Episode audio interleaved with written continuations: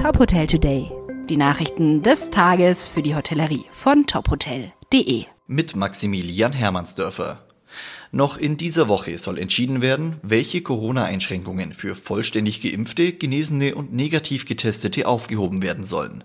Laut der deutschen Presseagentur haben sich Union und SPD am gestrigen Nachmittag auf eine entsprechende Verordnung geeinigt. Diese beinhaltet unter anderem, dass sich Geimpfte und Genesene vor dem Einkaufen oder Friseur nicht mehr testen lassen müssen.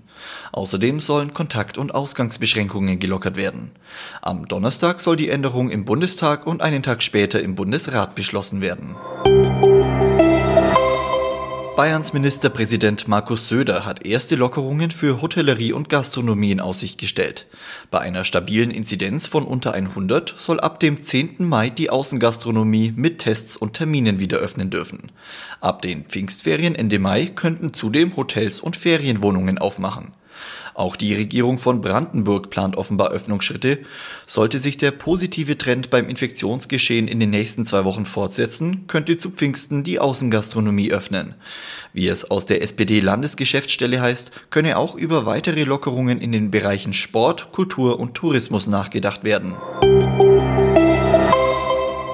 Für den Bayerischen Hotel- und Gaststättenverband ist die Ankündigung von Söder ein erstes positives Zeichen. In einer Mitteilung heißt es, gerade mit Blick auf die Pfingstferien sei sicherer Urlaub im eigenen Land tausendmal sinnvoller als im Ausland. Der DeHoga will allerdings noch einen Schritt weitergehen und fordert die grundsätzliche und inzidenzunabhängige Öffnung von Hotels und Gaststätten für alle geimpften, genesenen und negativ getesteten. Gleiches fordert der Verband aus Brandenburg. Viele Beschäftigte im Gastgewerbe seien finanziell, physisch und psychisch am Ende ihrer Kräfte. Die Hotelgruppe Dorint hat in Karlsruhe Verfassungsbeschwerde eingereicht, zusammen mit einem Eilantrag zur weiteren Aussetzung der Insolvenzantragspflicht. Wie das Unternehmen mitteilt, seien die Staatshilfen für die größeren mittelständischen Unternehmensgruppen aufgrund ihrer Limitierung unzureichend. Im Rahmen der Überbrückungshilfe 3 könnten für sechs Monate maximal 12 Millionen Euro beantragt werden. Die komplette Stellungnahme von Aufsichtsratschef Dirk Iserlohe lesen Sie auf unserer Homepage.